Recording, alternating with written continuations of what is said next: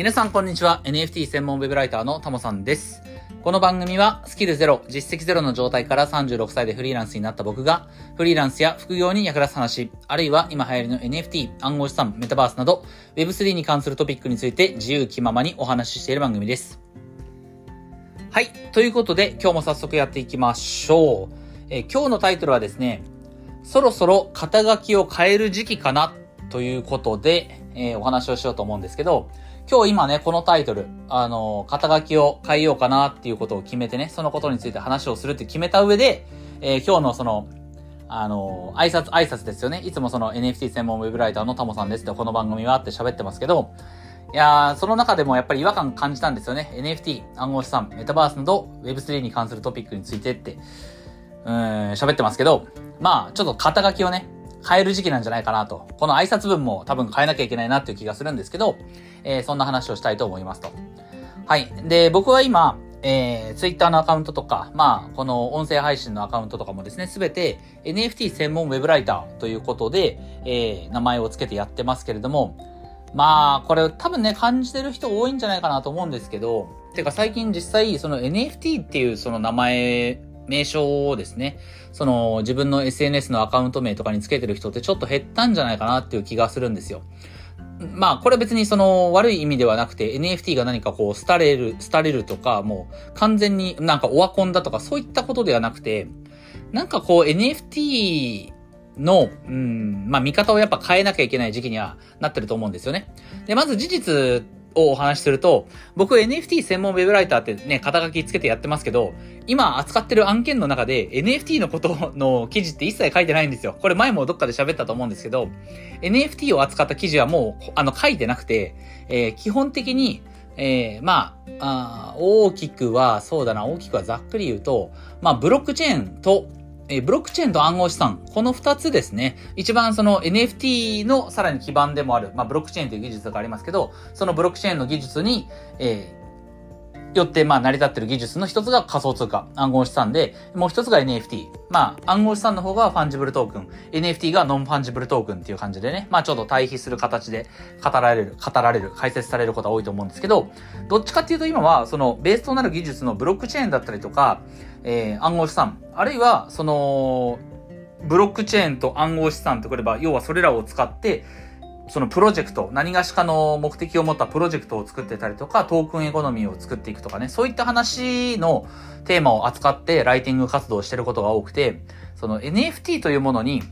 え注目して、まあ NFT とか、あとまあぶっちゃけメタバースもなんですよね。メタバースも、やっぱりまだこの2023年全然まだ波は来てないっていうところなので、まあもしかしたらまだ1、2年、2年ぐらい先っていう感じはね、あると思いますから、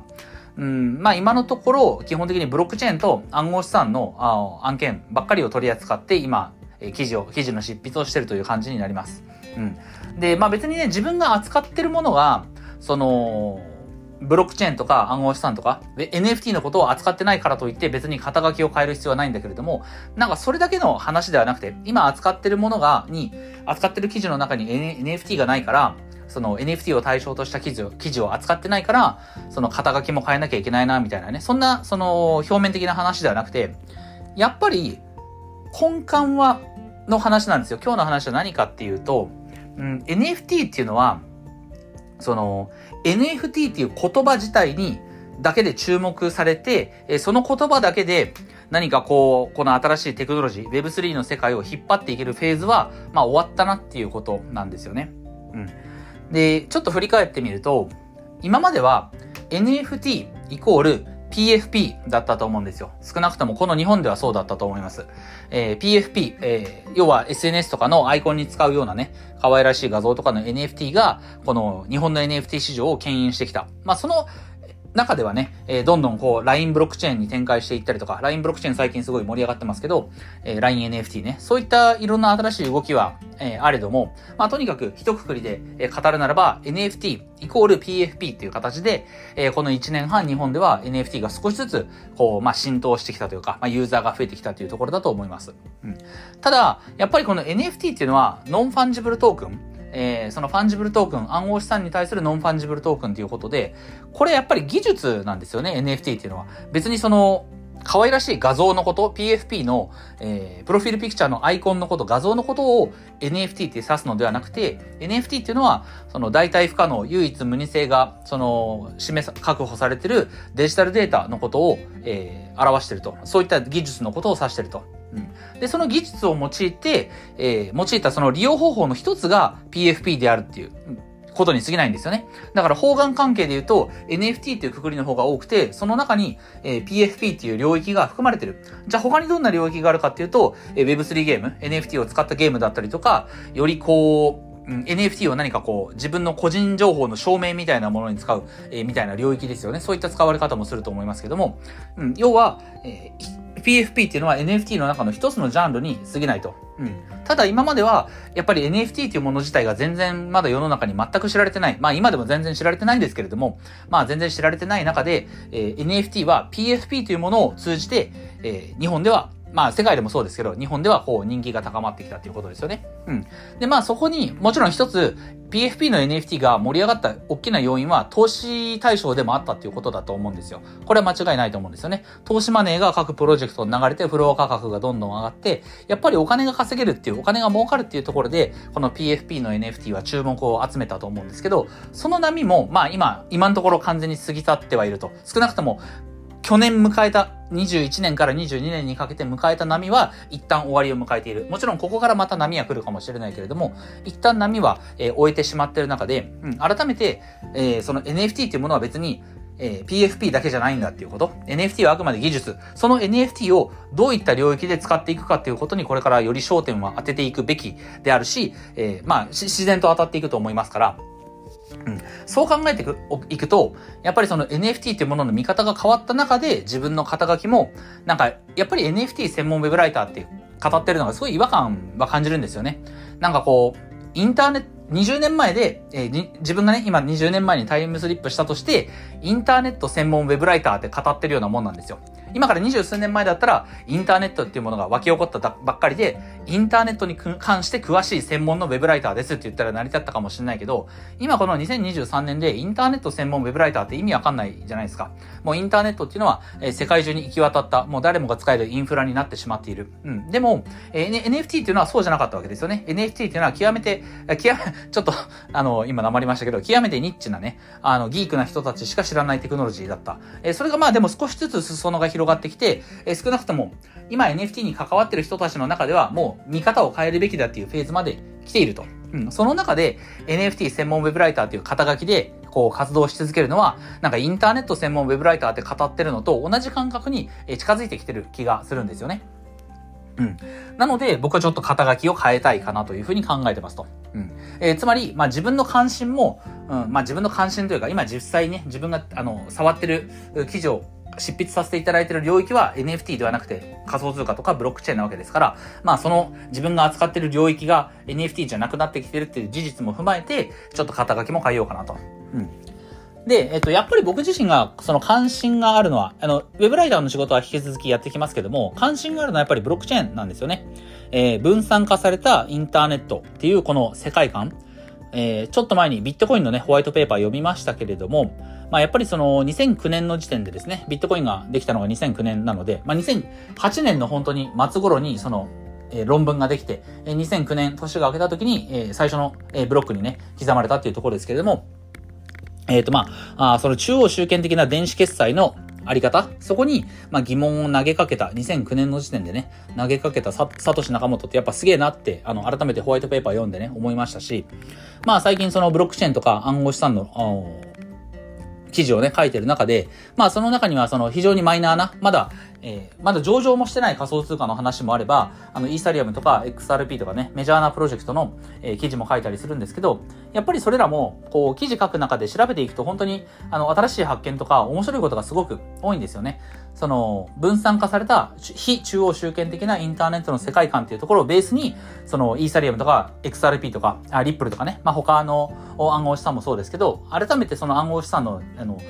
成り立ちとか、できた理由とか、えー、テクノ、技術的な部分とかを調べていくと結構面白い部分が、えー、すごくあると。で、中には、その、プロジェクトの中で、えー、NFT の領域に強い、NFT を、こう、なんだろう、うん、し、NFT 領域での活用を視野に入れたプロジェクトとかもあったりするんで、まあそういった形で NFT とかね、あるいはメタバースとかに絡んでいくことは全然あると思うんですけど、まあ根幹には自分自身、えー、ブロックチェーンと、あとやっぱりその中での暗号資産、この領域を扱ったライターとして活動していきたいかなっていうふうに思ってますんで、えー、肩書きを変えようと。まあそういった記事を書いてる今の仕事はね、楽しいなと思ってやってますから、えー、肩書きを変えたいなと、えー、思いますと。うんただ、まあ、ここが非常に難しくて、あの、じゃあ、NFT 専門、最後ね、あの、雑談チックな話なんですけど、じゃあ、どうするんだと。肩書きどうするんだっていう話なんですが、いや、ブロックチェーン専門ウェブライターって名前長いんだよね。ブロックチェーンってね、もうそれだけでカタカナ8文字？うん。ツイッターの名前、あとアカウント名って多分あれ13文字か4文字ぐらいしか入らないと思うんで、ダメじゃんっていう話ですから、本当はブロックチェーン専門とかブロックチェーン特化ライターみたいな風にしたいんですけど、で、できないんですよ。ブロックチェーンってつけられないので、まあ本当はそれがね、じゃあ仮想通貨とか暗号資産でつけたらどうかっていうとこなんですけど、いや、それは NFT よりもさらに仮想通貨とか暗号資産っていう言葉はね、もうこすられ倒してるんで、まあどうしようかなと。うん、そっちの方がわかりやすいんだけども、なかなか難しいなと思った時に、まあちょっと、逃げてる感じはありますけど、まあ Web3 専門ライターかなと。うん。今はブロックチェーンとか、その Web3 のね、基盤技術である、一番基盤となってるブロックチェーンとか仮想通貨。ここに、そのスポット当てたライティング活動してますけれども、まあ NFT とか、うん、まあメタバース、まあメタバースは Web3 じゃないかもしれないですけど、メタバースとか、まあ DeFi とか DAO とか、そういったことに、え関心がないわけじゃないですし、別に記事をね、あの、このテーマで NFT のことについて、えー、この NFT プロジェクトに力を入れてるこのブロックチェーンに関して記事書いてくださいって言われたら全然書きますし、えー、NFT に関してまた記事書いてくださいっていう仕事は全然受け負うつもりなので、引き続き、そのブロックチェーン技術を基盤とした、まあ、いろんなね、Web3 関係のテクノロジー、ここら辺に僕が貼ってるっていう事実は、これ事実で変わらないので、あの、ブロックチェーンのなんだ、本質的なブロックチェーンの技術に関する記事しか書きませんっていうことではないですから、なので、まあ、あの、次回の配信からは、あ最初の冒頭の挨拶もですね、えー、多分 Web3 専門ライターみたいな、そんな感じでね、Web3 専門 Web ライターっていうと、これ Web が2回入るんでね、Web っていうも、あの、単語が2回入るんで、これは非常にわかりにくいなっていうところがありますから、まあ、コンパクトに Web3 専門ライターという感じでね、いきたいかなっていうふうに思います。はい。ただもう一つ、えっ、ー、と、別の意味で、その肩書き変えるかなっていうふうに考えてる部分もあって、えっ、ー、と、このライターっていう部分を、まあ、そろそろブロガーに変えようかなって思ってるんですよね。うん。なんかブログ始める始める作業をずっと、かれこれ1年半ぐらいやってる気がするんですけど、あの、なんかブログなかなか始められないなというふうに思ってたんですが、まあもちろんね、本気でやる気がなかったっていうところが一番の理由だと思うんですけど、いや、最近ちょっと考えたのが、あの、僕がライティング活動してて一番興味持って記事を書けるのが、要はブロックチェーンとか仮想通貨なんですよね。でも、ブログを書くってなった時に、自分のブログを作るってなった時に、やっぱりこれから伸びるのは Web3 ゲームかなとか、まあやっぱりライター活動やってるんで、あのー、今ね、その、会社勤めしてて、えーなんか副業に挑戦したいなとか、いつかフリーランスになってみたいなと、その時にライターっていう仕事はどんな感じなのかなって、あの、ライターにな、あの、ライターとして働いてみたいなと思ってる人向けの、まあ、情報発信。要はウェブライターのスキル、えー、文章を書くための、ウェブで文章を書いて食っていくためのスキル。そういったことに関するブログを作ろうかなとかね。なんで、なんでかこう、Web3 ゲームとか、うん、ライターになるための方法とか、そういったことを考えてて、ブログを作るならね、そういったことをテーマにしようかなと思っちゃってたんですけど、そもそも自分が今、自分の仕事として、ライティング活動として扱ってる案件が、まあ、ブロックチェーンとか仮想通貨の話、もうここに完全に特化してるので、だったら自分も、そういった普段自分が、その仕事の中で培ってきたスキルを使って、ブログを作る。これが一番早いんじゃないかなと。うん。要は、その、クライアントさんから別に受け負うね、仕事とはバッティングしないような形で、何かこう、自分が何かの理由まあ、自分の何、何らかのスタンスを決めて、えー、NFT じゃねえや、えっと、ブロックチェーンのプロジェクトを選んで、まあ、例えばコインマーケットキャップの中でですね、何らかのカテゴリーの、に絞って、えー、銘柄を選んで、その銘柄に関する解説記事を書くと。いうような形で、自分が普段、ライティング、ライターとしてやってる仕事を、もうそのまま、自分のブログとしてね、作っていこうかなと。うん。これは、その、なんだろうな、うん、将来性？Web3 ゲームのうん、がこれからやっぱり伸びそうとかね、えー、そういったことも一旦無視してるし、えー、自分がその本当にやりたいこと、うん、まあ、会社勤めしてて、その自分の力で食っていくスキルっていうのを身につけられてない人に、なんかこう、希望の光をね、こう、差し伸べたいなみたいな、そういった自分の思いとか、そこら辺一旦両方とも置いといて、シンプルに今自分がやってる仕事と全く同じことを自分のメディアとしてやっていくっていう。これが一番簡単なんじゃないかなっていう気がしてるんで、まあもしかしたら、そのね、そういった形でブログを始めたら、えー、まあ、Web3 専門ブロガーっていう風にね、え肩書きが変わるかもしれないですけれども、まあそれはね、まだちょっと先の話かもしれないので、えー、とりあえず Web3 専門ライターみたいな形でね、えこれから活動していこうかなっていう風に思ってますと。はい。ということで、えー、おそらく次回の放送から最初の挨拶も、えー、あの、名乗り方がね、変わるんじゃないかなと思いますんで、えー、ぜひね、これからも引き続き聞いていただけたらいいかなというふうに思います。はい。ちょっと久々の配信だったんですけれども、まあそういったね、NFT との向き合い方とか、うん、自分のこれからの活動の方向性とかいろいろ最近ちょっと迷ってる部分があったので、えー、しばらくね、放送してなかったですけれども、まあ次もね、次の放送がまたいつになるかわかんないですよ。最近はなんか毎日連続放送配信、以前よくやってたなって最近ちょっと思っちゃってるんですけど、まあ、あの、次回のね、放送がまた次いつになるかわかりませんが、えー、また聞いていただけたら嬉しいかなというふうに思います。